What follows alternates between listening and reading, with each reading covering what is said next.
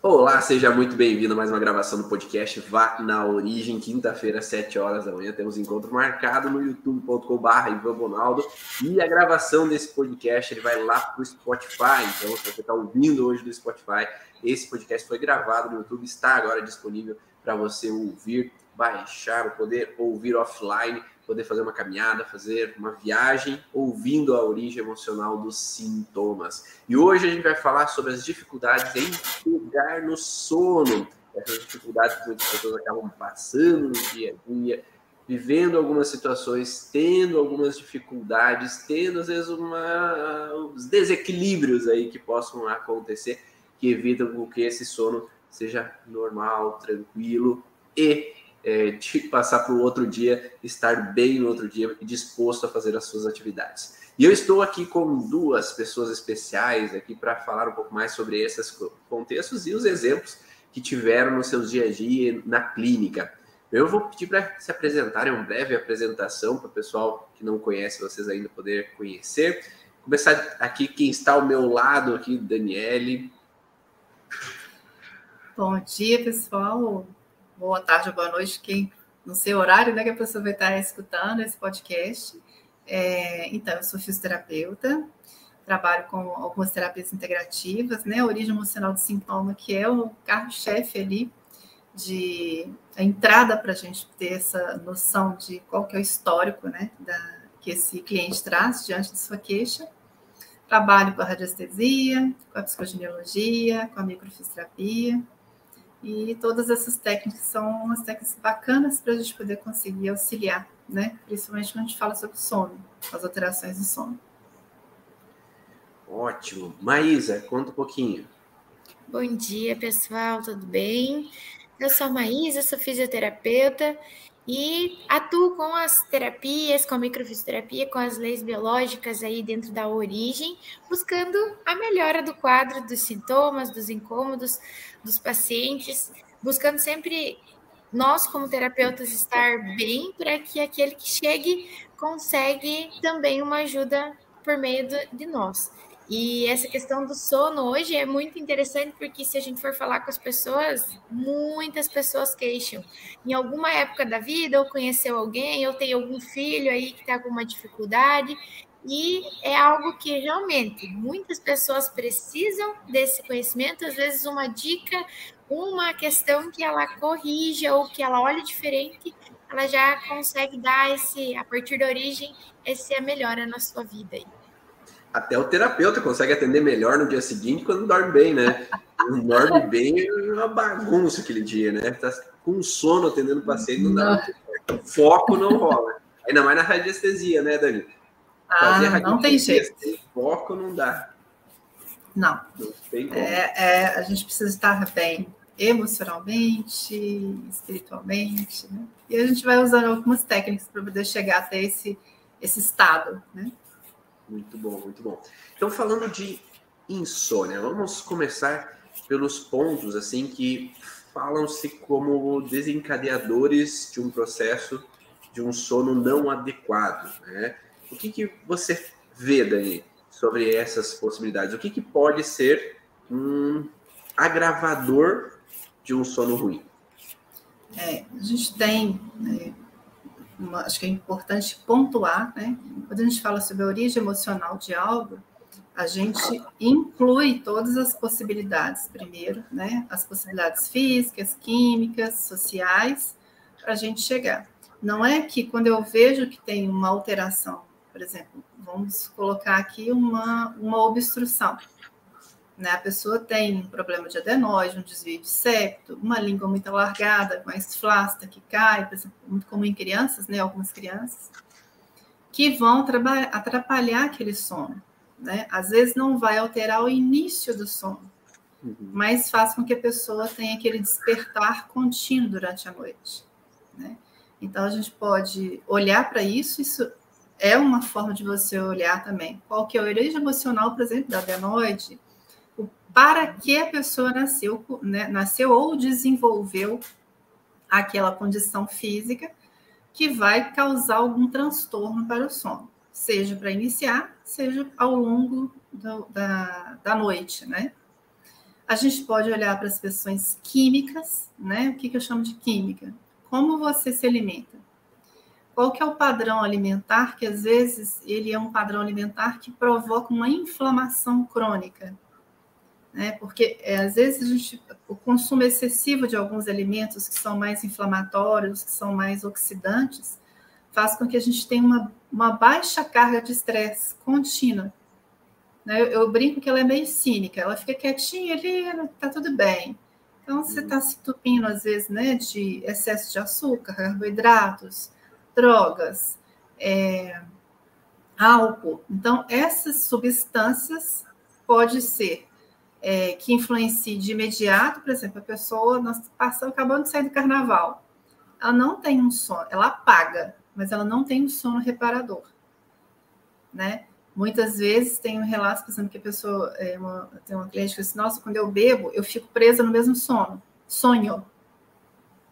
Então, ela, ela vai server, ela vai para o sono REM, só que ela fica presa ali. Então, ela, se ela acorda volta, é como se ela voltasse na mesma cena. E isso dá um cansaço, uma fadiga imensa. Então, ela acorda destruída. Ela apagou. Né? Que o marido fala assim, ah, eu, eu ronquei a noite toda. O ronco já fala que você não tem uma boa qualidade de sono. Então, vai juntar aqui o fator físico e o fator químico. E a gente pode falar dentro desses fatores químicos, não só alimentar, mas as questões também de intoxicação de medicamentos, né? É, tem alguns medicamentos que vão que podem influenciar. É, ah, Daniela, mas tem medicamentos que é para dormir. É, a gente começa a entender que tem alguma situação conflitiva, alguma situação biológica e emocional ali que faz com que a pessoa não durma e ela está procurando medicamento. E aí, o que, que o medicamento faz? Ela vai mascarar, vai te apagar mas não significa que você vai ter uma boa qualidade de sono. Né? E tem os fatores sociais, né? que a gente estava até conversando antes, né? Ah, é um vizinho que gosta de fazer, né, tocar música alta, que ele tem um horário de turno de trabalho que faz com que a hora que ele chega em casa, depois de meia-noite, uma hora da manhã, ele vai fazer alguma coisa, né? Uhum. E o mais importante, ele é, hoje, né, talvez um que tenha mais peso, é o uso das redes sociais, né, que está nos deixando cada vez mais distraídos e menos conectados com, com, com a gente mesmo. Então, a gente desconecta com o nosso corpo, então a gente não parou de sentir os sinais. Sim. Né? A gente, e, e essa, esse movimento da tela, de subir tela, ele é um movimento hipnótico. E é um movimento que muitas vezes a gente usa em técnicas de hipnose. Então você vai, o olho sobe, o olho sobe, o olho sobe, e você fica ali vidrado. Você quer mais e mais. Então você fica num vício também da dopamina. Eu quero o que é um novo, porque é que eu já vi. Né? Então, esses rios pequenininhos, esses vídeos pequenininhos, eles estimulam você querer um mais, o um novo. Aquilo já foi. Então, a gente também está ficando imediatista. Não, fala rápido. Ai, o que áudio grande que é esse? É um podcast. Né? 2.0, vai lá. Ah, rápido.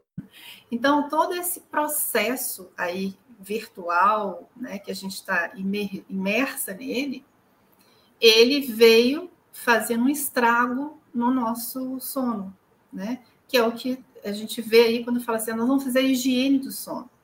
Gente, como faz diferença? Eu tirei meus celulares do quarto. Não carrego mais. Porque a gente está ali dormindo, a gente tem um campo eletromagnético desnaturando e desidratando nossas células cerebrais. Né? E, aí, e ele não desliga, ele continua processando um monte de coisa. Né? Mesmo que você desligue o celular e ele está conectado na parede, ele está emitindo uma onda eletromagnética que vai alterar as nossas células e a gente não vai ver, a gente só vai ver a longo prazo, né? Que aí você vai ter aquele empilhamento de sintomas. Então, são várias situações que vão modular e alterar o meu padrão, seja de início de sono, seja ao longo do processo é, noturno, né? Que vai fazer com que o meu despertar, a forma como eu desperto, já vai te falar que a coisa não está muito boa. Uhum. Né? Então, muitas pessoas, muitas pessoas, acabam falando, ah, durmo só quatro horas por noite. Mas por quê? Por muito compromisso? Ah, não, eu fico lá no celular até as duas, daí, daí não tem aquele, aquele processo né, de necessário, tempo necessário, né? Ou como você falou, né? Às vezes a pessoa ah, chega no domingo, bebeu o dia inteiro no domingo, a bebida ela vai alterar o processo do sono. Daí domingo tá acabado, da segunda tá acabado. Eu não consigo trabalhar direito na segunda, mas exatamente porque o teu corpo ele tá tendo que lidar com toda a desintoxicação ali daquele processo químico, né, que o álcool não é realmente algo adequado ao nosso corpo. E além disso, fazer com que você se restaure de vários outros tecidos ali naquele momento. Querendo não é uma sobrecarga, né? Ele vai entrar numa sobrecarga em todos esses fatores aí químicos que a gente coloca para dentro, ele vai fazer esse trabalho, mais o resto, né? Que seria a parte importante, nos deixar bem para um próximo dia, após uma noite de sono, né? A gente fala muito que é o sono é a nossa maior reparação, nosso período de maior reparação, né? É o momento em que deveria-se muitos dos sistemas desligarem ou abaixarem o consumo de energia para que esses tecidos lesados, danificados, cansados, sobrecarregados durante o dia tivesse seu relaxamento, seu descanso, toda essa cicatrização acontecesse nesse momento. E se o corpo está né, prepa é, preparando esse corpo, além de só essa questão é, do dia a dia, ele vai ter um gasto a mais ou ele vai ter uma prioridade né, de fazer a desintoxicação ou de preparar essa mente que estava muito atordoada, muito turbulenta e vai deixar algumas questões às vezes físicas para depois ali, né? Porque não teve capacidade de fazer tudo aquilo que você estragou, digamos, no dia anterior. A noite ela é feita para descansar. Ah, eu lembro da, da minha nona, da minha mãe sempre dizia assim: gente, noite é para dormir, né? da noite é para descansar. E talvez antigamente, um tempo atrás, realmente era o que se fazia, né? Ah, tinha um radinho lá para escutar, não tinha luz elétrica, né? As pessoas não demoravam para ir tomar banho, não demoravam para fazer as suas atividades ali do final da noite, do dia, porque logo ia ficar escuro e o que se tinha era ir dormir, né? E a gente vê realmente outras rotinas, outras saúdes, né? Outros históricos com essas pessoas. Então, o sono, eu acho que é um fator, assim, um ponto muito importante na nossa vida, e nem sempre a gente dá essa importância porque cada vez mais a gente quer estar acordado, precisa mais tempo, precisa mais horas de atividade, de trabalho. Então, está sendo deixado um pouquinho de lado e todas as pessoas que vêm, ah, tem intestino preso, ah, mas eu não durmo bem. Ah, eu tenho uma alergia aqui na minha pele muito tempo, mas também eu não estou dormindo bem. Ah, eu acordo muitas vezes, ou eu rolo, rolo, rolo na cama quatro horas da manhã eu tô acordado, mas o meu problema é queda de cabelo. Então, assim, sempre tem um detalhe, às vezes não traz como queixa principal, mas é um detalhe muito importante que às vezes acarreta a piora de outras coisas, que seria a sua queixa principal, né?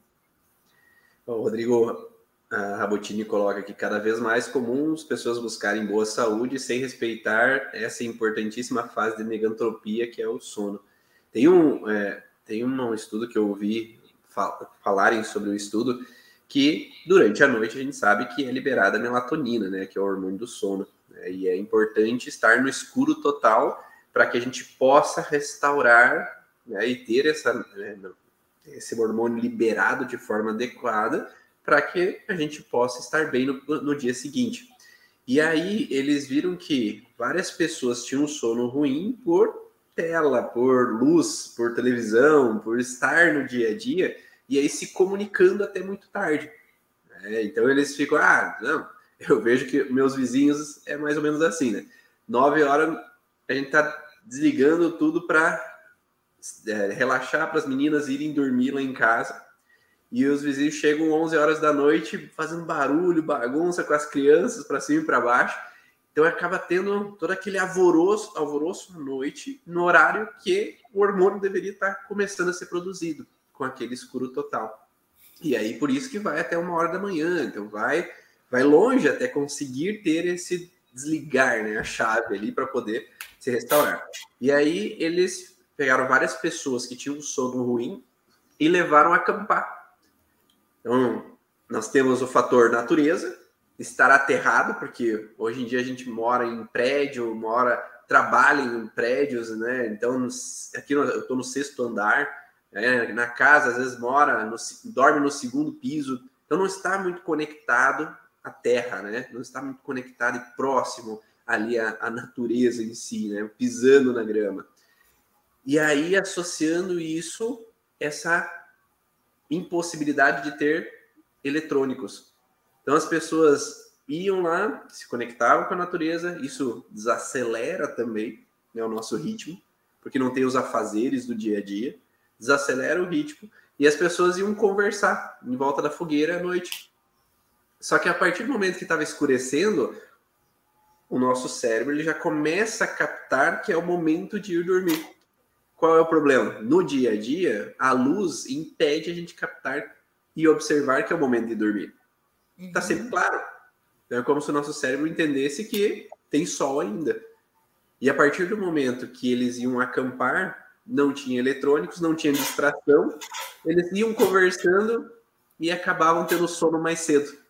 Iam dormir horas mais cedo do que quando eles iam lá no, no dia a dia civilizado, né? digamos assim, da civilização, da cidade grande. Então há uma tendência de que quando a gente se volta um pouco mais para nós, enquanto a gente tira essas toxinas que estão ao nosso redor, essas estimulações eletromagnéticas que a Dani falou, a gente tem uma tendência de ter um sono mais reparador e mais cedo, que é o ideal, quando esses hormônios vão ser liberados e fazer com que o processo aconteça de forma adequada. E claro que, ah, mas ah, a melatonina sintética mas não é a mesma coisa do que a melatonina produzida pelo nosso corpo. Né? Então, quanto mais produzido por nós mesmos, maior a qualidade do nosso sono. Esses são os fatores, assim, que essa parte social, midiática, né, é um dos grandes fatores que estão prejudicando muito esse pegar no sono, esse início do sono. Então, a higiene do sono é muito, mega importante. E é uma situação que é a mais difícil que as pessoas para as pessoas fazerem. Porque assim, eu, eu pela clínica, né, a gente vai vendo assim, a gente está com uma necessidade de fuga. Então, assim, a gente tem vários problemas, né, durante o dia, situações corriqueiras, né, falta, ah, falta um ovo em casa. Nossa, esqueci uma conta para pagar. Ah, eu sou prestador de serviço, o cara não me pagou e agora as minhas contas estão vencendo. Enfim, são N possibilidades de estresses que a gente tem que faz com que você fique antenado, ligado, ativado o dia inteiro. Só que a gente fica ativado do dia inteiro, mas a gente não olha para isso. Né? Parece contraditório, mas é mais ou menos assim, como eu falei. Nós estamos tão distraídos, né? E a, e a a questão da internet vem trazendo essa, beneficiando essa distração, porque tudo é muito interessante na rede social. A vida comum de problema de, né, que tem algumas sociais, ah, é cheia de mimimi, isso não é interessante.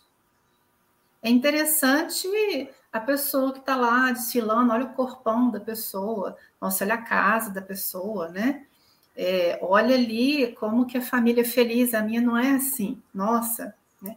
Então, tudo é muito interessante. Ou aquelas pessoas que gostam de desgraça. Nossa, você viu a última, você viu lá a guerra, você viu lá o barranco que, que desceu e soterrou. Nós estamos conectados com o externo e poucos conectados conosco mesmo. A gente está muito distraído. E a internet é uma fuga, né? Antigamente você chegava, por exemplo, os pais da gente chegava morto do trabalho, foi gente que não pagou, foi, né, meu pai, meu pai era, trabalhava com essa parte de mecânica e tal. Ah, um concerto não deu certo, ali conversava-se. Uhum. Ou tinha um grupo de amigos que a pessoa desabafava, falava ali, você esvaziava aquele copo, você chegava em casa, você ia fazer a comunicação dentro de casa, né? Você de novo tinha a possibilidade de falar um pouco sobre aquilo, quer dizer, ele foi esvaziando, esvaziando, esvaziando o corpo até chegar a hora de dormir. O que, que a gente faz? Não estou muito cansado, vou ver um filme. Vou tomar uma. Vou fazer não sei o quê. Ah, não, tem. Deixa eu ver aqui, fiquei o dia inteiro sem poder olhar minha rede social. Então, a gente está desconectando do corpo, então a gente não passa a não escutar o que, que seu corpo precisa, porque ele fala o tempo todo né? É, o tempo todo ele dá sinais e ele vai te falar. Então, se você está deitando e o sono não vem, o sono está aí, seu corpo está cansado, sua mente está cansada. Só que existe uma necessidade de fugir daquilo. Né? Então, é, esse pegar no sono às vezes é difícil, e às vezes a pessoa assim, acabou de dormir, ela. Né? Fala assim, olha, com uma hora que eu estou dormindo, eu acordo. E aí eu não paro de pensar nas coisas que eu não consegui resolver de dia. Então tem vários processos que a gente percebe que tem que é, é, e na verdade eles vão, vão agregando, né? São os processos sociais, midiáticos, que a gente vai associando os processos químicos. Né? Uma das coisas que a gente vê entrando um pouco ali na, né, na origem emocional do sintoma, um pouco mais, né? É, nas questões dos órgãos, por exemplo, a, a epífise ou pineal é uma glândula né, que vai estar produzindo essa, que está processando essa melatonina, que vai ser responsável pelos processos do sono, mas ela depende da serotonina para ser produzida, que ela vai ser grande parte do intestino. Então, o que eu como pode influenciar um, uma, uma, um precursor para poder ter esse processo da melatonina. E aí eu não desligo tela. E a gente olha um outro, outro aspecto. Nossa, essa glândula pineal ou epífise, ela é um Wi-Fi aberto. Ela processa a informação. Nosso corpo tem vários órgãos que são, pro, que são receptores de informação. Mas vamos fazer um corte, eliminar temporariamente os outros, né? Quer dizer, se eu pego ali, eu tenho um Wi-Fi aberto, eu estou só consumindo informação e não esvazio meu copo ela tem uma conexão direta com o hipotálamo. O hipotálamo ele, tá, ele é uma, uma glândula que ela vai estar tá fazendo todos os nossos equilíbrios vitais. Ela vai estar tá dentro da responsabilidade da respiração, da frequência cardíaca, da libido, né? E a gente vai olhar a libido, não é só a libido sexual, é literalmente que tesão que eu tenho para a vida, aquela vontade que eu tenho, né? E ela vai estar tá com, ela vai estar tá com uma conexão e um controle, que na verdade trabalha em feedback, com a, hipófise. E o que, que a hipófise faz? Né? Todos esses órgãos que eu estou falando, para quem não, não tem, não é da área, estão todos os nossos cérebros, são os, os, na verdade, as glândulas mestres, que elas que vão comandar todo o nosso corpo. A hipófise ela só trabalha com todos os nossos hormônios. Todos, todos, todos ela faz um controle. Então, se eu tenho o desequilíbrio do mestre superior, né, que a gente fala que seria a epífise, eu tenho uma cascata de problema. E aí a hipófise, a gente pode olhar para ela, vamos pegar assim, três partes muito importantes, né? Que é a tireoide, a suprarrenal, né? O, o, as glândulas que são, né? Útero, próstata, desculpa, ovário, útero, próstata. Testículo testículo, né? O que que eu vou o que que esses órgãos vão receber de informação se eu estou tendo problema lá em cima? Uhum. Vamos fazer uma analogia. Pensa numa empresa que o chefe, mora o dono, está gastando o dinheiro todo do caixa 2, caixa 3 e da reserva da empresa. Vai chegar alguma coisa? Vai ter condição de pagar funcionário? Se não vai uhum. pagar funcionário, o, o funcionário vai querer trabalhar? Só que o órgão nosso não vai mudar de emprego, ele vai fazer o quê? Vai parar. Uhum. Então a gente faz, né? O verdade, quando a gente, como a gente vê nas constelações, é um emaranhado, né, familiar. A gente tem um emaranhado de órgãos. E aí vira uma bagunça. Não tem como. Quem que corrige isso aí dentro de, vamos pensar numa possibilidade terapêutica natural? Se eu dou um prazo, se eu alimento bem e se eu dou um, um, um descanso, desligo tudo, eu permito que a, hipotálamo, a hipófise, todos os outros órgãos, eles comecem a entrar numa engrenagem normal. Uhum. Né? Só que eles, qual que é o detalhe? Junto com esses que, entre parênteses, seria né, um eixo que a gente chama aqui o eixo HPA, uhum. Um eixo que ele é, é fácil da gente desequilibrar, a gente tem todos os órgãos que estão dentro do processo imunológico. Porque quando eu desequilibro, quando eu faço o desequilíbrio dessas glândulas principais, eu tenho um processo inflamatório. Se eu tenho um processo inflamatório e ele vai se cronificando, gente, isso a gente faz todo dia. É, eu brinco assim, aquela gotinha homeopática, todo dia eu tô lá, não durmo bem, não como direito, tarará. Isso desequilibra todos os nossos órgãos que nos protegem. Então, timo, baço, sistema linfático, eles não dão conta. É aquela faxineira que está no nosso nossa casa que a gente está fazendo bagunça e só entulhando e fazendo aquele estardalhaço, a criatura chega e fala: não dá para limpar, hoje eu vou ficar só na sala e olha lá. Então a gente tem uma cascata e isso e cada órgão desse tem um conflito emocional, tem uma questão emocional. E o que, que a gente procura no, no curso Origem? Quem começou a bagunça toda? Uhum. Né? O fator não pegar, dificuldade de pegar no sono, despertar à noite e é, dorme um pouquinho, acorda, depois não, não, não, dorme mais, são, são fatores diferentes. Uhum. Né? A gente vai olhar para outra parte física, química, mas a gente, não, elas não estão desconectadas, está tudo junto. Uhum. Falei para caramba. não sobrou muito para a Maísa falar. O que eu ia, o que eu ia falar, Dani, é, é, você falou justamente isso, porque o fato de a gente ter um sono ruim e vários outros sintomas diferentes de N pessoas que dormem mal, é exatamente isso que você falou. Aquilo que vai vir junto com a dificuldade no sono ou junto com a apneal, por exemplo, né? Quando a gente vai ter esses eixos aí danificados, aquele que vem a partir da apneal, a gente vai encontrar os sintomas diferentes. Então, a pessoa que não dorme bem e acorda mal. Tem gente que não dorme bem e não tem essa dificuldade ali de acordar, de despertar ou de estar ativo. Vai ter uma dor de cabeça, vai ter uma outra, um outro tipo de sintoma aliado ao sono. Então, não tem como a gente dizer assim, ah, a pessoa que tem o rótulo, né? A pessoa que tem insônia, a pessoa que desperta demais, a pessoa que dorme pouco, ela é assim. Nunca vai ser sempre a mesma coisa. Porque quando a gente vai buscar todas essas, esse, essa cascata de danos, esses prejuízos que vêm a partir de cada pessoa sendo diferente, a gente vai encontrar a origem de cada um dos órgãos, tecidos que foram prejudicados. E nesse puxar aí das linhas, a gente vai vendo que existe a origem atrás do tecido e a história que conta aquele sintoma, aquele prejuízo, que é o que a gente sempre vai buscar. A pessoa chega aqui com o final, né, com o sintoma e a gente vai atrás de toda essa cascata, nós vamos subindo novamente e vendo se existe um dano em hipotálamo, se existe um dano lá é, adrenal, que a gente sabe que as sobrecargas hoje estão tão grandes também, né? As dificuldades de a gente tomar decisões, a gente fazer a coisa certa, muitas vezes é um problema, é um perigo para nós. Então, tudo isso vai modificar o padrão daquela pessoa que tem insônia. Nem todas vão estar iguais e nem todas vão vir da mesma história.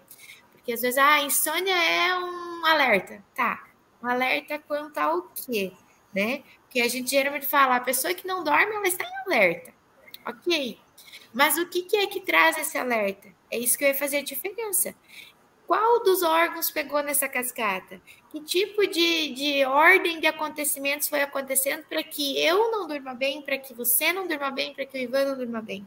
Então, é essa a diferença de a gente saber o que, que é a função de cada órgão, cada tecido, e o porquê que eu vou procurar a pineal, por exemplo como um órgão aí que está por trás da dificuldade de pegar no sono. Perfeito, perfeito. Então vamos perguntar para o pessoal, tá dando para entender aí, pessoal? Tá, tá ficando claro, vamos dando feedback aí para a gente também, para saber se vocês estão conseguindo seguir o raciocínio aqui, que a gente precisa passar esse ponto a ponto para chegar cada vez mais na, nessa questão da origem emocional dos sintomas, né?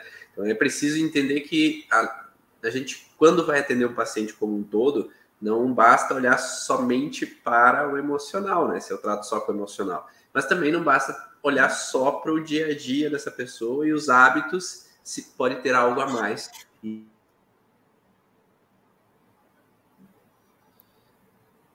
Deu uma paradinha? Deu, travou. Só sobrou você, mas. Quando a gente está sendo muito genérico com outras informações, né? Então a gente fala assim: ah, tem um conflito de insônia e estresse. Mas estresse é, ah, é demais, é muita informação, né? A gente pode ter estresse em números. É uma boa desculpa, eu costumo falar para os pacientes. Quando o paciente fala assim, ah, me falaram que o meu sintoma é por causa do estresse. É uma boa desculpa, porque tem como você dizer que não? não às vezes eu estou no estresse no, no, no, trânsito, eu estou no estresse na profissão, eu estou no estresse em casa. Então, é muito frequente que as pessoas tenham algum tipo de estresse no dia a dia.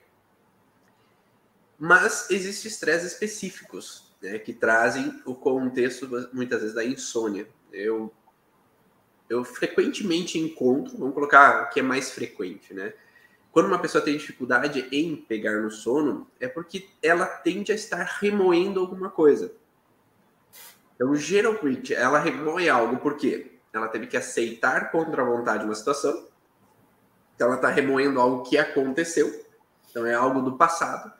Então, eu ainda não aceito algo que a pessoa falou ontem para mim. Eu ainda estou remoendo uma atitude de uma pessoa. Eu ainda não aceito a crítica que eu levei ontem. Então, é como se eu tivesse que aceitar contra a vontade uma situação que aí não está bem digerida. Ainda está meio engasgada, remoendo de alguma forma. Ou a pessoa ela está remoendo algo perante ao futuro. Então, que são os medos antecipativos. Então eu estou preocupado com algo que vai acontecer. Mas esse preocupado com algo que vai acontecer geralmente tem uma tendência que seja baseado em algo que já aconteceu. Uhum. Porque o cérebro tende a dizer assim: ó, oh, lembra? Vai acontecer de novo. Lembra? Ó, oh, dois anos atrás? Vai acontecer de novo. Lembra lá na tua infância? Vai acontecer de novo. Então a gente só tem medo por algo perante algo que já foi vivido por algo que a gente já tem no histórico interno, seja por algo dito por outras pessoas, seja por algo vindo do transgeracional, mas a gente acaba tendo um alerta. Ah, mas eu nunca passei por dificuldade financeira e me, e me preocupo e tenho insônia por causa disso. É, mas não necessariamente você viveu. Mas você traz talvez uma herança epigenética que vem com um contexto de que, ó, tem uma reserva, porque lá o teu avô não tinha reserva e passou fome. Uhum. Lá, o teu bisavô faleceu e a tua avó ficou com os filhos, tendo que nutrir eles sozinha, porque não tinha mais suporte do bisavô. Então há uma necessidade de estar no alerta para evitar ser vivido novamente um histórico. E aí faz com que a gente tenha um, uma preocupação, ou seja, me preocupo antes para não sofrer aquilo novamente, porque aquilo já foi dolorido em algum momento ou eu boto goela abaixo, fico remoendo aquela situação e não aceito completamente. Mas também, se eu boto goela abaixo e não aceito completamente, tendo a pensar que o barrilzinho já está cheio, né? Eu engoli, engoli, engoli, engoli e já está aqui. Então já não desce mais nada. Porque houve um acúmulo de outras situações lá do passado que veio até o momento já não aceito mais as coisas. Já é difícil engolir. E aí é uma tendência desse remoer. Então nós podemos pensar que os pontos mais fortes desse processo vêm com a sensação de preocupação e uma sensação de guardar uma mágoa. E essa mágoa geralmente vem com uma raiva, com um incômodo ali, né, com uma frustração com relação a uma pessoa e a sensação do, da preocupação, os medos frontais, ou às vezes até os medos na nuca, né? É o medo do que pode ser que vá acontecer. Né? Então, esse mexer nas possibilidades de um problema que pode estar vindo. E aí a Dani colocou algo importante, porque quando nós temos esses alertas, mexe com os nossos eixos hormonais. E uma das coisas que a gente tem estudado cada vez mais dentro dos nossos grupos de mastermind né, é a função da pineal, que a função da pineal e o conflito da pineal não é tão falado né, em muitos ambientes com relação à origem emocional dos sintomas. A gente tem que começar a traduzir essa informação. E a pineal, ela traz a informação de que ela libera melatonina no escuro total. E essa liberação da melatonina no escuro total significa, como nós falamos, tem que ter essa higiene, a gente tem que estar dormindo e tem que estar no escuro à noite para poder ter essa liberação da melatonina. Então, se a função biológica é liberar melatonina no escuro total, se uma pessoa ela não quer ficar no escuro, ela tem uma baixa liberação do hormônio, por consequência. E por que, que uma pessoa não quer ficar no escuro? Eu costumo dar um exemplo para os pacientes assim. Imagine que você está num quarto escuro. Vai lá, cada um de vocês aí que estão ouvindo agora, imagine que você está num quarto escuro e você não enxerga o que tem na tua frente. Você não enxerga você tem uma cadeira, você tem um móvel, você tem um degrau na tua frente. Se você não enxerga, você pode bater com o dedinho lá no móvel, você pode se estatelar no chão, cair no chão e se machucar. Então você não sabe o que está acontecendo ali naquele ambiente. Dessa forma, você liga uma luz. E essa luz ilumina a tua frente para você saber o que tem na tua frente. É o mesmo processo que acontece no emocional. Se eu não sei o que vai acontecer, eu estou no escuro. Mas no escuro da informação. Ou seja, eu não sei o que vai acontecer amanhã, eu estou no escuro da informação e eu vou querer jogar uma luz para o amanhã para não ser pego de surpresa. Então, ou seja, eu tendo a diminuir a liberação da melatonina, porque eu quero ver o perigo antes que ele aconteça. Porque se acontecer isso, eu vou fazer isso, se acontecer aquilo, eu vou fazer aquilo, se acontecer aquele outro, eu vou fazer aquele outro. É como se eu tenho que ter clareza do que vai acontecer. E aí pode ser inúmeras situações. Porque em um dia lá me mentiram para mim, e como mentiram para mim, eu fui pego de surpresa. Agora eu tenho que ter clareza de tudo que acontece para que não mintam mais para mim. Meu pai e minha mãe brigavam mas era uma guerra fria. É, a guerra fria é, não tem tiro, grito, quebra-pau, confusão. Então, emburrado, eu não sei o que está acontecendo. Então, eu não tenho clareza do que está acontecendo. Enquanto eu não tenho clareza do que está acontecendo, o perigo vai acontecer. Uma pessoa que foi apunhalada pelas costas por um sócio, né, eu não tive clareza daquilo, não entendi o que aconteceu. Uma pessoa que foi traída, né? Ou que o parceiro perdeu todo o dinheiro de repente e ela não soube o que aconteceu, a parceira perdeu todo o dinheiro, não soube o que aconteceu, fica aquele ponto de interrogação. Eu não tenho clareza, então tenho que ter clareza. E aí, ao ter clareza, por que, que eu tenho que ter clareza? Para não ter medo. Então, se eu não tenho clareza, eu tenho medo da hipotálamo. E se eu não tenho clareza, eu tenho medo, eu não me sinto à altura de resolver. Hipófise. A hipófise tem o padrão de não me sentir à altura de algo. Então é como se fosse essa cascata descendo de ter que ter clareza por medo de não me sentir à altura, talvez de resolver algo, de proteger alguém, de solucionar um problema, de tomar uma boa decisão. Daí a gente pode ter suprarrenal, ovário, dependendo do contexto que a gente vai fazendo de associação desses órgãos. E essa cascata hormonal, que daí paciente chega lá, ah, eu tô com o TSH alterado. Ah, mas então o TSH me diz que temos uma alteração na hipófise. Que a hipófise está liberando mais ou menos hormônio, TSH, para que tireoide acelere ou desacelere.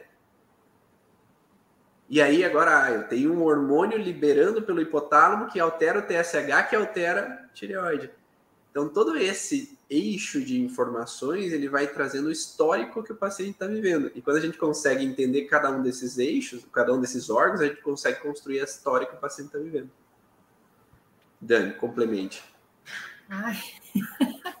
então, a, quando a gente pega, a, colocando essa questão de não se sentir à altura, você ficou colo, colocando aqui, o quanto a gente tem sentido assim. Uhum. Vou voltar na questão da mídia. Né? o quanto a gente olha para aquela vida fantasiosa e não está assim, ai, quem sou eu para chegar assim? Ah, olha só que vida linda. Então, isso a gente. É, nosso corpo ele é muito capaz de fazer modulações. A própria plasticidade cerebral, os próprios receptores de informações, sejam informações que estão fora do nosso corpo, né, as informações visuais, o que escuta, o que, o que outra pessoa fala, mas a gente está cheio de receptores que captam aquela informação que está de fora. E aí eu vou produzir mais, eu vou ter mais ou menos receptores. Então, o que, que a gente tem feito? A gente tem ficado muito bom em, ser, em, em ficar no estresse.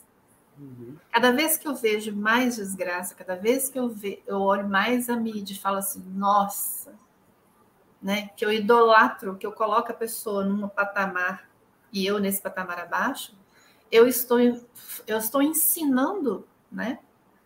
Estou falando de uma forma muito generalista, tá, gente? Mas só para a gente entender o contexto eu estou treinando o meu hipotálamo né, e a minha hipófise a produzir uma, uma questão para eu repor aquilo dali. Então, eu vou trabalhar muito a nível assim, nossa, eu realmente eu não tenho, não sou uma pessoa de valor, realmente eu não dou conta. E aí ela não sabe por que, que ela chega, é, qual que é o que a Maísa falou, né? A gente chega, as pessoas chegam no nosso consultório já com o combo todo pronto que ela chega e fala assim, oh, estou aguentando de dor nas costas, dor no pescoço. Aí você fala assim, tá, mas você está se submetendo aqui. Não, não tem nada a ver, é porque eu peguei muito peso, que eu malhei errado.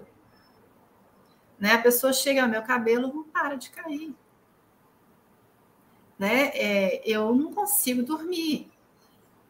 Então, a gente já vem com esse combo de informação porque a gente está treinando o nosso corpo para esse processo, né? Me desculpa o nome, mas esse processo de desgraça, né? De não ter a graça que a gente precisa de ter de equilíbrio, de uhum. hormonal, equilíbrio é, até é, equilíbrio pessoal, equilíbrio emocional ali. Então, uhum. a gente vê que a gente está pegando esses, esses órgãos específicos, né? Quando ele está em sofrimento, está fazendo um exame de sangue, está vendo que tem uma alteração, existe uma causa, que a gente nunca vai deixar de olhar todas as outras causas, mas emocionalmente, como você está diante da vida? O que, você faz com aquilo que você recebe? Então, esse colocar, é, é essa posição que a gente coloca muitas vezes de nosso outro tem tudo, não tem nada, é, também pode estar atrelado a julgamentos que eu faço de mim mesma. Né? que a gente vai pegar a parte do tálamo. E o tálamo é um, é um órgão que ele, toda informação que entra, ele pega, ele é o filtro. Ele pega, chega nele e faz assim, agora para onde que eu vou mandar? Então, se eu estou com um chicote na mão, olha como eu sou burra, ai meu Deus, eu não fiz. E eu também tenho a posição assim, de eu, eu me julgo, mas eu também me preocupo com o julgamento, muitas vezes vai fazer com que eu não consigo, eu, mas melhor deixar para lá, não vou fazer nada não. Nada, não quero, não vou ser julgado, né? E aí eu começo a ter, antes de chegar nesse processo, melhor não fazer nada, muitas vezes eu fico com medo de errar, que vai pegar a suprarrenal. Uhum. Não posso errar, porque se eu errar, meus filhos todos passam fome. Eu não posso errar, porque se eu errar, a empresa toma um baita de um prejuízo. Então a gente vai vendo essa dança né, do estresse do nosso corpo, e chega à noite eu quero deitar e dormir. E eu não fiz nada, né? eu não me conectei com o meu corpo, eu não parei para escutar meu, meu sofrimento, eu não fiz uma terapia, e aí eu vou xingar o vizinho que eu não estou dormindo. Uhum. Né? Aí eu vou falar assim, cara, não pega no sono. E quando você começa a colocar química no seu corpo, né, igual você, você comentou, ah, é, eu vou tomar melatonina então o que, que você está falando para o seu organismo? Preciso produzir não, bobo, eu tô, vou te dar. Né? É, o que, que você faz quando você coloca uma, uma já pronto no hormônio? Não estou falando aqui que não pode, que não deve tomar, que isso fique bem claro. Há casos e casos. Eu estou falando, estou dando um exemplo de, de situações que a gente fica tampando né, o sol com a peneira. Então, o que a gente está olhando aqui, quais são as possibilidades de, dessa dificuldade de pegar no sono? Se eu estou no hiperestresse, eu não tenho condição de deitar a cabeça na cabeça. Na hora que você para o corpo, você desliga as coisas, sua mente fala assim, ah, até que enfim ele me, agora vai deixar eu processar. Não vai dormir? Você teve o dia inteiro para processar isso. Então, não tem como pegar no sono se você está no estresse contínuo. Uhum. E o medicamento ali, ele às vezes é, um, é necessário, mas que a gente Sim. faça essa higiene completa para daí não ter mais a necessidade posteriormente. Porque se eu continuo vivendo a mesma situação, o medicamento vai chegar uma hora que não vai surtir mais efeito, vou ter que tomar um mais forte, vou ter que ir piorando né, os graus. Desculpa, Marisa, pode falar. Era, era sobre o medicamento, né? Porque às vezes a pessoa ela está nessa, nessa superprodução de tudo do corpo para é, regularizar a sobrecarga, que quando entra um pouquinho do medicamento, talvez é uma das funções que ela vai ter um, um up e vai conseguir terminar o resto, para que você possa tirar o medicamento, tirar esse indutor do sono que seja, para você voltar a dormir bem. Então, há casos que você vai colocar para dentro mais uma coisa sem entender o que está acontecendo. E daí talvez realmente esse resultado não venha, ou seja, aquele medo que a maioria das pessoas tem, ah, não vou tomar para viciar, aí pode ser que aconteça, porque o teu corpo, você não trouxe para a consciência qual é o motivo daquele não pegar no sono, daquele despertar, e você vai constantemente utilizar o medicamento porque o resto você não está trabalhando. Agora, eu trago para a consciência se eu venho com essa questão de o porquê que eu estou tendo esse alerta, o que, que é que eu estou remoendo, qual é o tipo de medo, né? Qual é a sombra aí que está que tá atrapalhando? Talvez eu trazendo isso para a consciência e utilizando o medicamento por um período, eu vou estar revitalizando melhor aquilo que eu trouxe à consciência dormindo pelo indutor, pelo medicamento, ou quando a gente tem um quadro, né, da ansiedade, das depressões, é a mesma coisa. Se você traz isso para a consciência, você utilizar o medicamento, ele só vai ajudar que o teu corpo, naquele momento que ele consiga, enfim, dar aquele ufa, faça as produções necessárias, faça toda essa, essa cicatrização, para que um momento você consiga tirar o medicamento e agora sim, com todo o processo feito, com essa consciência vindo à tona, eu consigo seguir sem tanto auxílio, sem tanta muleta, porque o medicamento ele deveria ser só uma muleta, não uma prótese, né? Que é substituir algo. Então eu quero uma órtese, eu quero algo que esteja ali, mas que em algum momento eu possa descartar, porque agora sim eu reabilitei esse meu caminho. Agora, quando a gente utiliza isso para substituir uma função, a gente já está colocando ali né, um limite isso aqui vai ser para sempre. Esse, esse medicamento, viu? Você começou a tomar esse medicamento, é para sempre. Eu, eu escuto muito isso, os pacientes dizem, esse aqui é para sempre. Tá, mas você tem alguma alteração hoje? Não, agora tá tudo reguladinho, mas esse aqui é para sempre, é uso contínuo. Então, às vezes, a gente utiliza isso como uma prótese, substituo a minha produção, a minha função que o meu corpo deveria estar trabalhando, né, se esforçando para fazer, para que eu treine ele, ele esteja um pouquinho mais independente, e a gente utiliza como substituto. Aí é um, um problema. Mas a gente também resistir tanto a uma ajuda externa prolonga o nosso processo, que às vezes precisa né, dessa ajudinha. E nesse, nessa questão que tudo é um estresse, geral, tudo é um estresse, se não melhorar, também não tem problema, né, gente? Porque quem que não está estressado? Quem que não tem um estresse na vida? Então, assim, tome esse medicamento porque o seu estresse não acaba, porque você tem uma empresa e você vai ir para o resto da vida. E esse teu sono é por causa do estresse, a empresa vai ser para sempre, então o medicamento é para sempre. Então aí a gente entra naquela rodinha assim do hamster, né? Que uma coisa puxa a outra e você acaba achando que isso está certo. É verdade. É assim mesmo, ele tem razão. O meu estresse não me deixa dormir, então eu preciso de algo para sempre porque o meu estresse é constante. Mas quando a gente, né, dá essa, essa é, olhar para a origem, tirar o foco do problema, que é normal, todo mundo está assim. Hoje em dia é assim, quem tem uma alteração tem que tomar esse medicamento, ou fazer esse tipo de tratamento ou essa cirurgia. Quando a gente traz para a consciência, todos os outros processos podem funcionar melhor.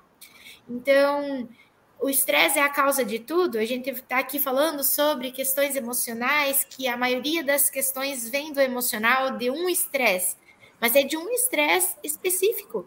E até a gente não encontrar esse específico, provavelmente você continue nessa rodinha aí, condicionado a viver do jeito que você vive, porque não tem outro jeito, né? Então é interessante a gente olhar que tipo que é o seu incômodo, o que, que é que realmente passa na sua cabeça nesse período que você não está dormindo. É, ontem o meu filho, o Vicente do meio, dizia assim para mim: mãe, eu não consigo pegar o sono. Eu imaginava ele querendo pegar o sono de algum lugar. Ele realmente, eu dizia: você tem que ficar quietinho, vamos rezar, vamos falar contigo mesmo, quietinho.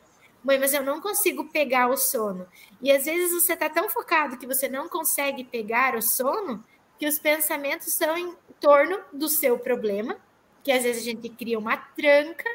Não, eu, eu sou assim, eu não durmo, eu não consigo pegar nesse sono, não consigo pegar. E eu vou criando esse, esse ciclo contínuo. Então, se a gente olhar, parar um pouco, de pedalar ali, de, de caminhar na mesma direção, parar um pouco e buscar algo que te traga essa consciência do motivo, da causa. Às vezes a gente tem o transgeracional muito forte, mas a pessoa que não consegue nem ver o aqui agora, o que, que, que hoje está passando na sua cabeça. Não, eu não consigo dormir e eu passo horas acordado, mas o que, que é que vem à sua cabeça? Qual é o assunto? Porque às vezes esse assunto do remoer da cabeça é aquilo que você viveu hoje. É aquilo que você viveu uma semana atrás. Está mais fácil de lembrar e talvez trazer isso à tona antes de buscar tanta coisa lá atrás que você não está em condições. Então, tudo é um processo. Se você caminhou até hoje ou rodou até hoje vários quilômetros, talvez a gente precise caminhar esses quilômetros atrás. E o que vai ser do hoje ou do, do, do tempo um pouquinho mais próximo que a tua memória realmente te traga, é uma chance de você começar a corrigir isso. Quanto mais tempo a gente caminhar, mais quilômetros a gente vai ter que voltar para olhar para isso. E uma coisa importante a gente falar aqui é que esse contexto de medicamento, então, como foi falado, ele é interessante, é necessário, porque nós trabalhamos com técnicas complementares. A gente complementa uns aos outros. A gente vai precisar fazer, às vezes, um medicamento e utilizando o trabalho com é, o equilíbrio ali do sono, equilibrando também as emoções que estão sendo vividas para que possa sair o mais rápido possível daquela alteração.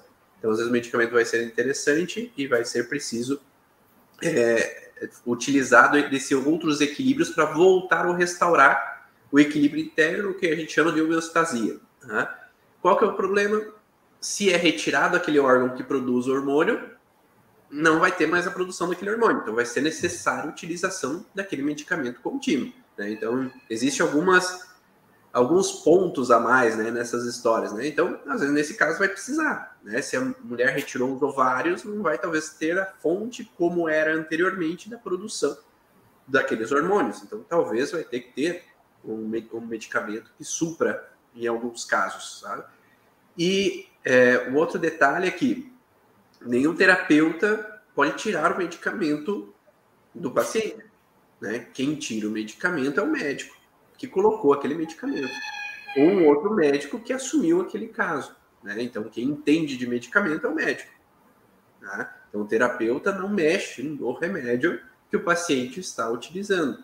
Nós vamos auxiliar o paciente a ter uma melhora do equilíbrio do ambiente que ele está vivendo, das atividades que ele está fazendo, do, do emocional que ele está vivendo, para que não se torne mais necessário aquele medicamento. Né? Mas quem mexe é o médico, que é o responsável por aquele medicamento com o paciente. Então, a partir do momento que o paciente ele está bem, ele não tem mais necessidade, vai ter um desmame. Vai ter a redução daquele medicamento, vai ter a retirada, dependendo qual é o medicamento que está sendo utilizado. Tá? Então, é importante a gente colocar isso, porque isso gera problemas tá? para o terapeuta querer inventar moda de querer tirar o remédio do paciente. Tá? Então, evitem, tá? Só para a gente finalizando aqui, respostinhas rápidas, tá? Com relação às perguntas que foram deixadas na caixinha lá, Dani, na sua caixinha. Sempre acordo de, sobre, é, de sobressalto com coração acelerado de madrugada sem motivo aparente. Você consegue pensar em algo? Que ele acorda sobre, é, sobressaltado sem motivo aparente. Sim. Pois é, quando a gente fala assim, sem motivo, a gente já começa a desconfiar o tanto que a pessoa está desconectada de si mesma. Que tem algo ali. Né? É, e o sono, ele é, é uma forma do corpo falar. Mas ele às vezes ele fala assim, de uma forma estranha, porque vem uns sonhos completamente nada a ver. Também, entre aspas, nada a ver. Então, é uma forma do corpo despertar. Né? Uma vez eu vi um ponto de vista interessante, que é da Ana Beatriz, ela fala assim, que a apneia do sono, que esses sustos, né? Sonhei que, tô, que eu estava caindo, né? Acordei. Significa que a pessoa não tem um processo, né? Uma, um mecanismo respiratório adequado. E uma forma que é, o corpo teria de acordar, né, do, do, subconsciente acordar a pessoa, seria com esses sonhos e com esses, esses, é, esses repentes. Para quê? Pela respirar e voltar. Então, é um mecanismo de sobrevivência. É uma forma interessante, eu não tinha pensado dessa forma, mas a gente tem que entender que de dia a gente tem é, o nosso sistema nervoso autônomo, a gente tem o trabalho dele do, do simpático, do parasimpático, eles, eles trabalham em sinergia, né? Eles trabalham ali dentro de uma modulação. Se eu tomo um susto simpático, sobe, aí eu relaxo, o parasimpático começa a agir. Então, durante o dia, a gente tem essa modulação, mas a gente trabalha dentro, dentro de, um, de, um, de uma forma, né? Vamos falar assim, a prevalência, a gente tem um sistema nervoso simpático atuando ali. Quando a gente vai dormir, o que, que faz? Nós vamos reduzir um pouco o funcionamento simpático, nós vamos parasimpático. Parasimpático é o quê? É reparo tecidual. Então, ali é a hora que eu vou tentar reparar. Se eu não sair, se eu não trabalhei durante o dia, as coisas que me julgaram o tempo todo na simpaticotonia, que é esse estresse, os problemas, aquilo que eu remoí, que eu não falei, isso vai aparecer à noite né? Porque a nossa mente, ela fica o tempo todo assim, como é que eu vou resolver? Então, você chega no caso de exaustão, de, de cansaço, que você dá aquela apagada, aí de repente, ó, o cérebro fala assim, lembra que você não resolveu aquele babado lá atrás? Vai dormir não, neguinha, vamos lá, vamos lá procurar a solução. Porque se você não achar a solução, vai acontecer uma coisa muito ruim. Então, essas, né, que parece que a gente sai do corpo quando a gente acorda, se o coração vem na boca, mas o seu inconsciente ele não parou. E podemos ter um trilho do conflito também, né? Sim. Então, o que, o que é horário... o trilho O horário que aconteceu um conflito anterior é o horário onde é que eu disparo, né? Eu tenho aquele alerta de sobressalto que eu tenho que estar pronto para o que der e vier, né? Então, esse alerta do sobressalto pode vir por uma lembrança do subconsciente com um horário específico que ah, ligaram que a minha mãe faleceu, ligaram que houve um acidente do irmão, ligaram, né, eu tive um sobressalto por alguma questão. Sim, a Dani mora no sítio, daí ela já foi morar assim para desligar um pouco da. desligar um pouco da claridade da cidade, daí o galo fica cantando ali atrás mesmo. Cara, eu tenho que comprar outro microfone para isolar. E eles estão sob estresse mesmo, que tinha um cachorro solto aqui e matou um monte. Então, eles estão com o ciclo biológico deles todo invertido. É interessante porque as leis biológicas, você vai olhar muito para esse comportamento animal. Né? E a gente vê isso, né? Se a gente não está bem, nossos bichos adoecem, começam a, a, aparecer sintomas, que é o reflexo, né? Mas assim, porque nós temos essa ancestralidade, e, e é por ela que a gente olha dentro da filogênese que a gente olha. Então, as criaturas cantam aqui, gente, me desculpe. Deixa eu só colocar uma situação aqui, que foi a pergunta da Cristina, ela fala assim: o que, que a gente pensa sobre esse processo de trazer a consciência? Não é fácil, está muito relacionado à cognição de cada um, a dificuldade de entendimento também. É, tem vários contextos dentro dessa situação, mas só porque a gente já está estourando nosso tempo aqui, lembra que eu falei que a gente vai treinando o nosso corpo a ficar muito bom em certas coisas? Né? Se eu começar é, a abordar, vai, eu estou falando isso porque eu não tenho essa habilidade, minha mãe tinha. Eu vou ficar uma hora para fazer meia florzinha. Mas se eu continuar treinando essa habilidade, porque ela passa por uma situação cognitiva, ela passa por questões químicas, biológicas, né? Eu vou treinar o meu motor fino, mas eu vou treinar também um processamento é, mental para eu fazer. Eu vou ficar muito boa. Daí um mês eu estou bem, daí a três anos eu estou ótima. Quem borda dez anos, borda até com o olho fechado. Né? Porque eu acumulo, eu, eu acumulo não, eu é, faço meu corpo entender que eu preciso ter receptores e moduladores para eu ficar muito boa naquilo. Não é diferente para estresse. Então, quando eu falo de mudança de hábito, é por que, que mudança de hábito é tão difícil? Né? Porque você precisa primeiro compreender o que está acontecendo com você, porque se não faz sentido para você, você vai mudar por causa de quê? E, e muitas vezes, esse cognitivo ele pode, na verdade, mascarar. É muito mais difícil tratar um terapeuta da origem, que já sabe tudo da origem emocional do sintoma, e ele já vai vir todo armado, do que uma pessoa que não sabe nada. Porque esse processo de você fazer com que o outro compreenda, nós somos apenas facilitadores, gente. A gente não cura ninguém. Mas a gente vai mostrar um caminho e falar assim, faz sentido, fulano? E às vezes a pessoa não está pronta naquela sessão, naquele dia. Mas você vai falar, vai entrar mais um pouquinho, vai fazer outros tipos de terapia para a pessoa ir diminuir aquele excesso de receptor que está ali na proteção para ela sobreviver. Aí vai chegar um ponto que aquilo vai entrar. Como todo mundo aqui teve aquele momento que a ficha caiu, que você vai olhar para trás e falar assim, nossa, mas já me falaram isso trocentas vezes, minha ficha não tinha caído porque a gente modulou os nossos receptores para ficar muito bom em alguma coisa. Então, mudança de hábito significa eu tenho que desensibilizar essa cascata toda uhum. que eu machuquei, que eu feri, que eu procurei, que eu fiz uma lesão. Então, a gente tem que ter paciência no nosso processo de resolução. Pegar no sono de novo, ah, é difícil desistir. Você tem uma escolha? Vai ficar o resto da vida reclamando que não pega no sono ou você vai fazer? E, as, e o que, que eu acho que é muito importante? Uma, uma só. Uma atitude que você toma. Que é super difícil. Tirei o celular. Na hora de deitar, nos primeiros dias coçava o dedo. Daí eu escutava um barulhinho, eu falei, Deixa, não tem, tem que desligar mesmo. Ai, meus filhos estão morando fora, e agora? Não. Né? Então, é uma atitude. Eu vou tirar um alimento que eu sei que é um alimento inflamatório. Então, uhum. escolha uma de uma vez, é um passo de cada vez.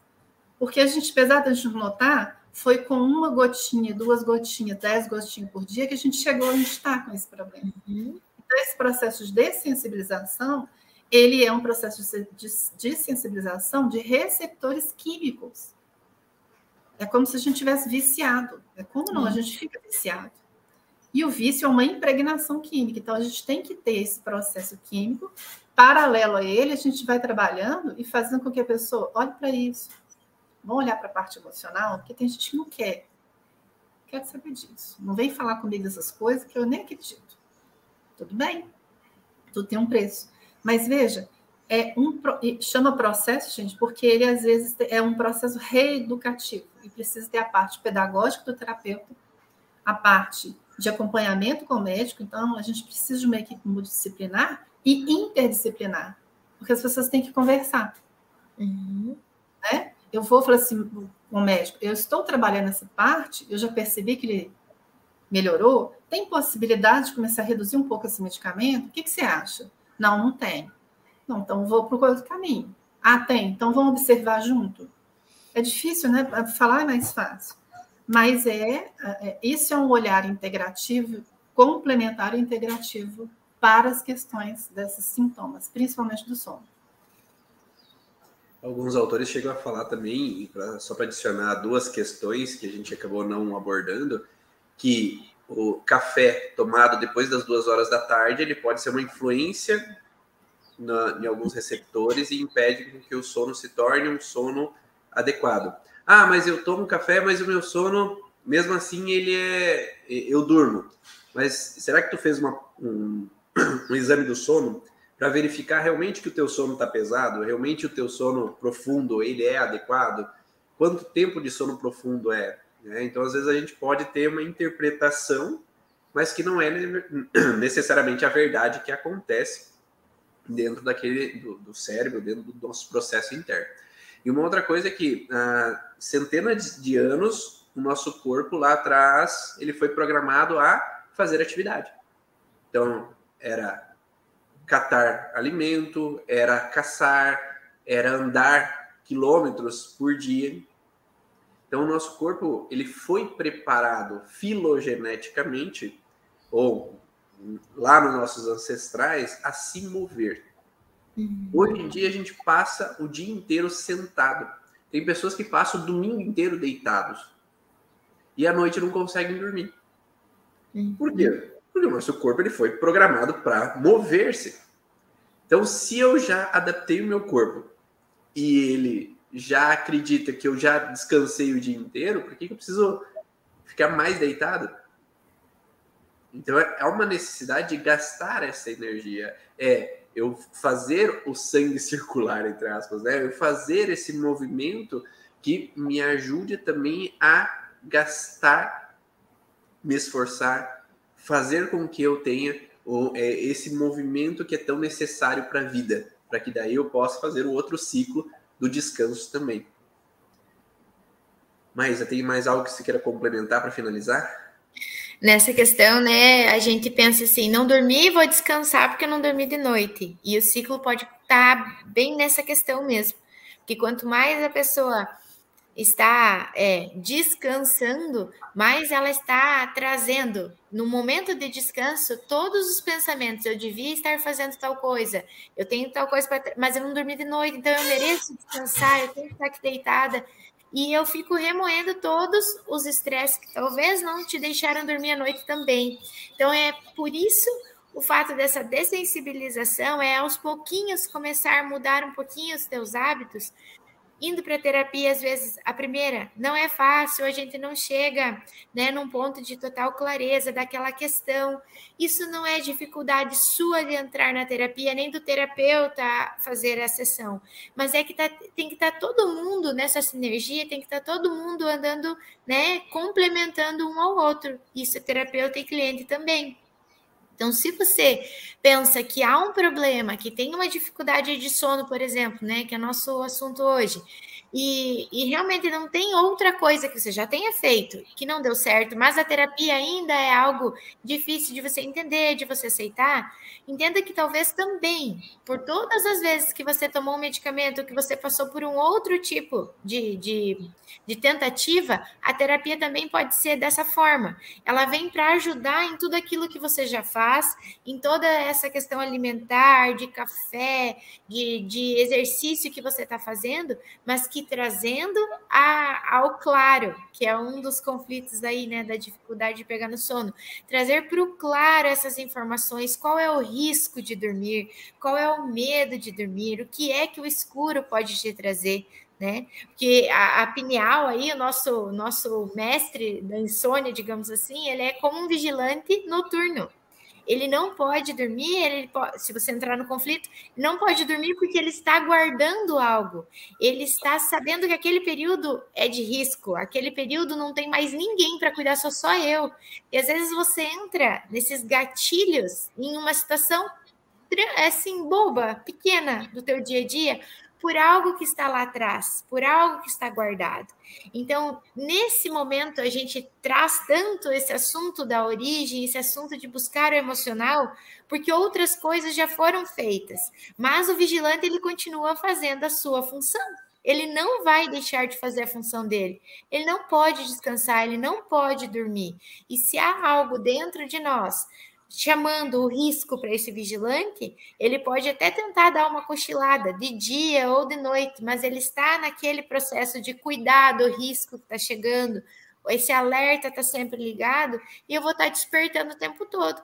Por mais que eu imagine, eu vou tirar férias para mim descansar, eu vou sair desse trabalho para mim parar de me estressar, e às vezes não é isso que o seu vigilante está cuidando especificamente você reduz o estresse do geral, mas a origem, a raiz, ela continua lá.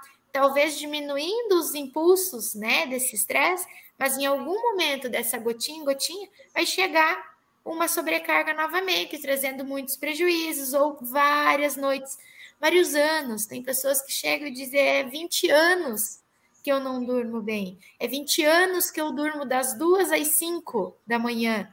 Então, assim, isso é um acúmulo que a terapia também vai ter essa dessensibilização, que qualquer tipo de comportamento que você faça, né, criar um hábito que é continuamente sendo feito para que você veja uma mudança na sua vida.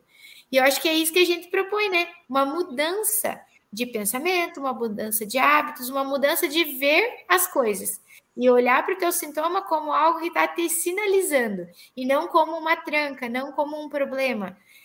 Chegue mais perto do teu sintoma, se torne amigo dele, para que você entenda que você tem algo a me dizer. E aquilo que eu achar necessário ir, terapia, medicamento, cirurgia, qualquer tipo de outra ferramenta, vai fazer mais sentido a partir do momento que você vê que você tem algo para olhar, algo para trazer para a consciência. Independente da forma que você escolher e você se sentir melhor, é esse o caminho. E continuar, porque é um hábito também. É um hábito olhar para você, olhar para o teu sintoma, ver o que, que faz bem para ti. Porque se uma vizinha fala uma coisa, outra vizinha fala outra, mãe fala outra, e nada disso ainda fez bem, não adianta eu continuar com essas coisas que me disseram. Eu vou procurar outra, até que algo faça sentido, até que algo me mude aqui dentro e me traga bem-estar. Da mesma forma que continuar numa terapia que não está saindo do lugar não é o lugar, né? Então é interessante mudar e se possibilitar fazer outras coisas que possam readequar esse processo. E esse foi o podcast VAR na Origem, quinta-feira, às 7 horas da manhã. A gente tem encontro aqui marcado no youtube.com.br e o podcast vai lá para o Spotify, depois você ouvir, baixar e adquirir todos esses conhecimentos sobre a origem emocional dos sintomas. Rapidinho, Dani, aonde que o pessoal pode te encontrar, saber mais de você? Bom, para as terapias presenciais, eu moro em Caratinga. E para as terapias que são possíveis online, é arroba Daniele B. Soares Físio né? Faça um contato por lá. No Instagram. E é isso. No Instagram, né? Maísa, onde o pessoal pode te encontrar? Em Pato Branco para a microfisioterapia, né? Que ela é feita presencial. E também tem atendimentos online com a origem emocional dos sintomas. Pode procurar no Instagram, Maísa Guedin, e vai ser um prazer. Obrigada, pessoal. E você me encontra dentro do curso Origens. Então, se você quer saber mais informações sobre a origem emocional dos sintomas, basta acessar o site www.cursoorigens.com e lá você tem então um pouco das informações do que tem dentro do curso, onde que a gente é, mergulha a fundo nesse conhecimento da origem emocional dos sintomas e no Instagram arroba Bonaldo, youtube.com barra Ivan Bonaldo. Um grande abraço a todos, espero que todos tenham aproveitado, gostado e usufruam disso nos seus atendimentos e na sua vida, né? A mudança começa de dentro para fora. Então, bom proveito com as mudanças que lhe cabem.